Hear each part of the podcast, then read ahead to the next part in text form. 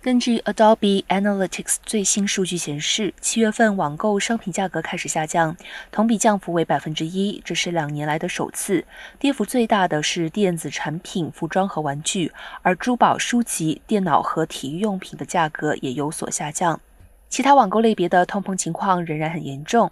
七月份网上食品价格同比增百分之十三点四，创历史新高。